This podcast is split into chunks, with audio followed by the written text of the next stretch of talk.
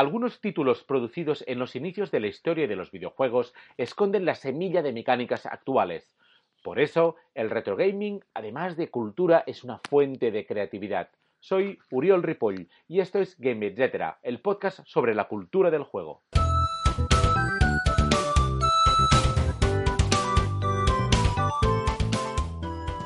Cuando en Game Etc. queremos hablar de retro gaming, llamamos a nuestro especialista, Estefan Citadino. Estefan, ¿cuál va a ser nuestro retro tema de hoy? Buenos días. A ver, el retro tema de hoy va a ser un juego de 1983 del Commodore 64. ¿Vale? A ver, mm, sé que hay, hay, un montón de juegos que podríamos hablar, porque hay un montón de clásicos en el Commodore 64 que si la gente que me escuche que está un retro gamer van a decir, ah, guay, nos va a hablar de Bruce Lee, nos va a hablar de Coldron, no, va... no. No, no, no, conociéndote no, conociéndote no. no, no, voy a hablar de un juego búlgaro, ¿vale? Búlgaro, de 1983 que se llama Arctic Shipwreck, ¿vale? Vale. ¿Qué quiere decir? Naufragio del Ártico del Ártico. Bueno, esto para un francés es complicado, ¿eh? pero es que el juego era bueno.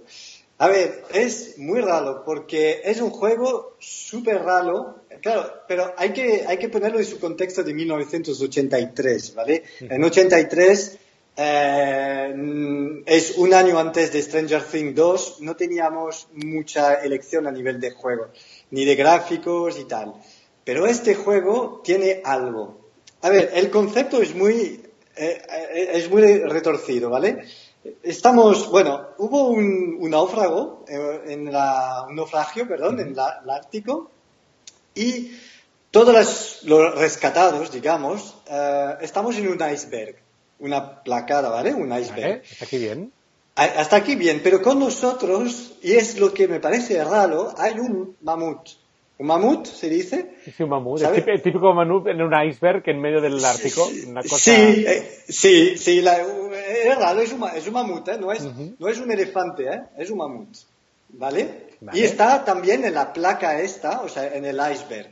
claro, ¿qué pasa? Si eh, la, placa se mueve, ¿no? Porque es un iceberg. Entonces, tú controlas el mamut. Y el rol del mamut es mover para que la gente que esté encima del hielo no se caiga en el agua hasta que el barco llega para recoger a todo el mundo. Vale, es decir, el mamut va, eh, con, los jugadores, es bueno. Mamut es bien. Sí, sí, el, mamut es bien porque lo controlas tú. Pero cuidado, tú, vale, eh, hay, vientos. Tú al, principio del juego tú puedes elegir la, la, fuerza del viento, ¿vale? Pero yo le he puesto a cero e incluso a cero se mueve. Es decir, todo el mundo está, bueno, no sé, hay quizás 20, 30 personas, no lo recuerdo exactamente, lo, tengo el juego delante, ¿eh? Em, son, sí, unos 20 personas. el, van, por ejemplo, cayendo poco a poco hacia la derecha. Bien, tú coges tu mamut y lo metes un pelín a la izquierda. Pero ¿qué pasa? Es un mamut, ¿de acuerdo? Esto pesa. Entonces, claro, el, iceberg empieza realmente a ir muy a la izquierda. Entonces van todos resbalando hacia la izquierda. Tú tienes que coger mamut y hacer el contrapeso por otra parte. O sea, tienes que mover tu mamut, ¿vale? Para intentar guardar el equilibrio, o sea, todo el mundo en equilibrio. Los que se caen al agua, pues los pierdes. Y al fondo de, la pantalla hay un barco que va poco a poco. Cuando el barco llega a la izquierda, pues todas las personas que hay en el iceberg están, eh, están salvados y son puntos. Entonces pasas al iceberg siguiente, que es cada vez más pequeño o se mueve cada vez más y tú, tu mamut, sigue igual. Otra cosa, de vez en cuando viene un pájaro y te puede robar una, una persona, ¿de acuerdo? Pero si tú coges tu mamut y vas hacia el pájaro, el pájaro se tiene miedo, se espanta y se va. Pero claro, has movido deprisa tu mamut hacia el, pájaro. Entonces, ¿qué pasa? El, iceberg se mueve también. Se mueve, se mueve más que la compresa de una coja. O sea, va a toda hostia. Y tienes que volver a equilibrar izquierda, derecha, delante. Bueno, es una pasada. Cuidado, es, a ver, mm, de, tal forma como lo cuento, yo, ah, chorrada y tal. Estamos en 1983. No, no, el no. iceberg está en 3D. Claro, si te, si te dicen que esto era un, de aquellos minijuegos hechos en Flash de principio de los 2000, te lo Sí. crees. Pero estás, haciendo, estás hablando de un concepto como muy moderno para la época de que estamos hablando. Exacto. Y aparte de este, la, o sea, lo, mm, eh, el algoritmo, ¿vale? Eh, de un iceberg en tres dimensiones en un Commodore 64 en el año 83 y que calcula el peso de- del mamut con el peso de, del peso de las personas que hace este, este tipo de acelerómetro que tenemos en los iPhone hoy en día. O sea, Sí, sí, sí. imagínate, es, es una, bueno, es algo muy grande para el, para el año 83, digo yo. ¿Y jugabas con el Commodore y con, con qué jugabas exactamente? ¿Directamente con el teclado? ¿Con qué controlabas? No, el joystick, mamut? con el joystick. Con el joystick. ¿Podías jugar con teclado o no? Eh, al principio no te da, creo, la... No creo que te da la opción de, de jugar. Bueno, es posible, ¿eh? Es posible que lo, que lo puedas controlar con el, eh, con el teclado también. Pero no, pone press fire to start. No, press Vale. fire to start es, en general, es, eh, Sí, sí, no te deja, no te es deja. el, no, es el joystick. No te deja. Y bueno, y, y es eso. Esta gente, esta gente em, que se llaman, se llama, se llaman F, eh, sí, Fahrenheit 4- 451 Software. Que e- era muy, muy fan de, de Ray Bradbury, por, por los que... Por lo que parece, por- Fahre- sí, por lo que parece. Eh, hicieron, o sea, eran húngaros, ¿eh? Húngaros. Hicieron otro juego más tarde que se llama Save Me Brave Knight, que también parece que es eh, muy avanzado por su época. Es Modern Graphic Role Playing Games, que para la época era algo bastante no común, digamos, no común. Pues eso es, eh, no sé si me he pasado de... No, no, que va, que va, que va. Te- Estamos bien. te tenemos, podemos hablar un ratito más, porque a mí me Eh. queda la idea, este, este grupo, o sea, ah, ¿de dónde son? ¿Húngaros o búlgaros? Porque me has cambiado la nacionalidad en medio de la... ah, no, húngaros. Húngaros. He dicho Búlgaros, búlgaro. búlgaros, búlgaros. Bueno, Bueno, eh, creo, que, húngaros. ¿Y sabes algo más de esta gente? ¿Sabes si luego han evolucionado de alguna manera o ese estudio Fahrenheit ha continuado haciendo alguna cosa? No, no, no, no sé lo que han podido hacer, no ponen nada de ellos. A ver, habría que, habría que buscar, pero seguramente que son tipo de gente que, ¿sabes? Que la- van a buscar, o sea, que, que van a desarrollar en otros sistemas y todo esto, claro. seguro. Pero no, no, no lo sé, no, lo- no tengo nada más. Tengo este y el Save Me Brave Knight, que también ha sido, ha sido una pasada. Pues nada más, yo, a ver, estoy buscando porque ahora mismo que estoy en Google le digo, a ver, quizás sí que no, nos, nos ah, no, no, no, no veo nada de ellos. ¿eh? Los buscaremos, los buscaremos a ver si Sí. encontramos más información, porque realmente me parece interesante no solo el hecho del juego en sí, sino este avanzarse a su tiempo, este realmente haber hecho alguna cosa con un concepto muy moderno, a ver a esta gente qué hizo posteriormente.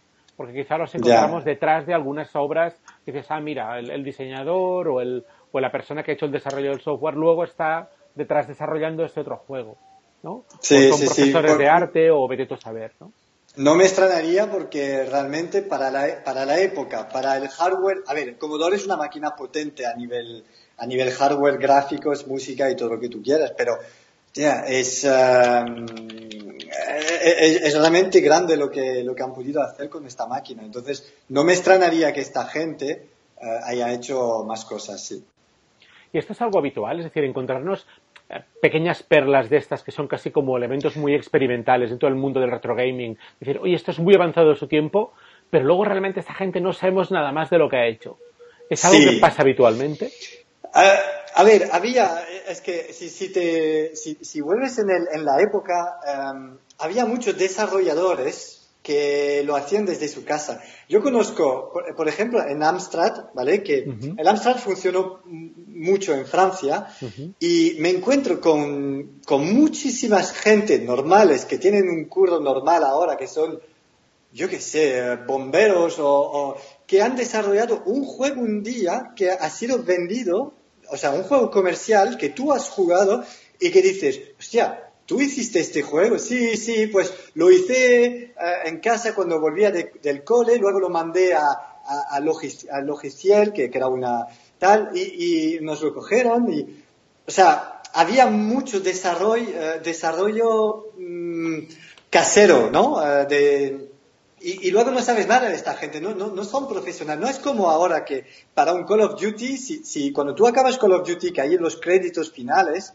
dices, es que hay más gente que, que, que en Google ahí, ¿no? Pero antes no, era muchas veces, y, y, esto en España también para Spectrum y tal, se ve que había mucha gente con su hermano, su primo, desarrollaban juegos. Este juego lo compraba Herbe, por ejemplo, en casa de vosotros, ¿no? En, en caso de vosotros en España, uh -huh, Herbe, lo compra, lo, lo publica, lo y vende. Ya está, y ya está. Y ya está. Y, y es, no, este señor quizás trabaja todavía en la informática, pero no es un desarrollador de juegos. ¿Sabes? ¿Me entiendes? Bueno, es el campo, de la, sí de, el campo de, la gente joven que experimenta algo, aprende y, y ya está. Y no, no hace el seguimiento de esto, simplemente por puro divertimento. Exacto. Y, y aparte, a ver, este juego yo, uh, el Arctic, no había oído en mi vida. Ahora es porque me he comprado un aparatito que será nuestro próximo programa, que me permite acceder a a toda la colección de Commodore 64 y que voy probando de vez en cuando cositas, que dice,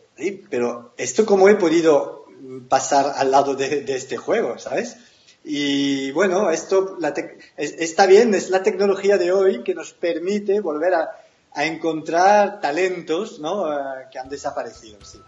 Pues ya oímos la música de fondo que nos indica que el tiempo pasado nos ha dado muchas ganas de poderlo jugar. Este juego, evidentemente, solo puedes jugar con, con, con el, el, Commodore o con un emulador, ¿no? O con un emulador, o sí, claro, con el sí, en el emulador de Commodore 64 y ya está. ¿Y es fácil, y una... es, es, fácil de encontrar este juego? Sí, sí, sí, sí, sí. Poner el título y, lo ya está. Ya, sí, encontraremos sí, sí. en cualquier sitio. Os, te mandaré el, el enlace de, Perfecto. La, de, de, una web que es la base de datos. Pues lo, lo, lo, pondremos en la, en la entrada en el medium de la, de la, del podcast, de manera que quien quiera ya puede empezar a partir de aquí a buscar, a buscar un emulador y como mínimo probarlo, porque normalmente, como siempre, no es verdad como siempre para algunos juegos que me explicas a ti me fascinan y a mí no, pero en este caso tengo muchas ganas de probarlo. Y este juego, estoy seguro que alguien lo podría um, hacer para un iPhone o para un Android. Seguro, seguro. Y funcionaría. Pues muchísimas gracias, Estefan. Como siempre es un gran placer. Y el, la próxima semana, la próxima vez que hablemos, ¿nos explicarás?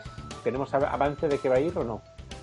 Eh, pues sí, justamente os explicaré quizás lo que me he comprado para poder disfrutar de esos juegos del Commodore 64, que puede interesar más de uno. ¿Y es algo fácil de encontrar? ¿Es algo fácil de utilizar?